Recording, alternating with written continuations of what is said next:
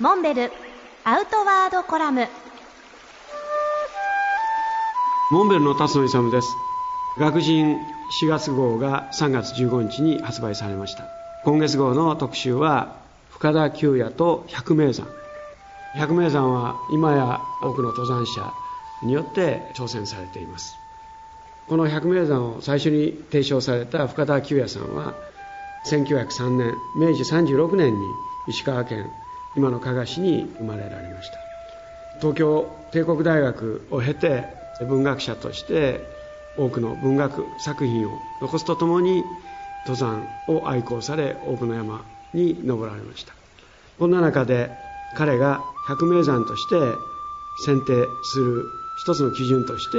挙げられているのが山の品格ということです。山の品格はまさに人に品格があるようにまず見て立派存在感を持った山であるということと同時に植生などその山全体における山の質をおっしゃっているんだと思います。同時に山の歴史ということもおっしゃっておられます。この山が登られた経緯最初にどのようにして登られたかそしてその後どのような歴史をたどってきたか。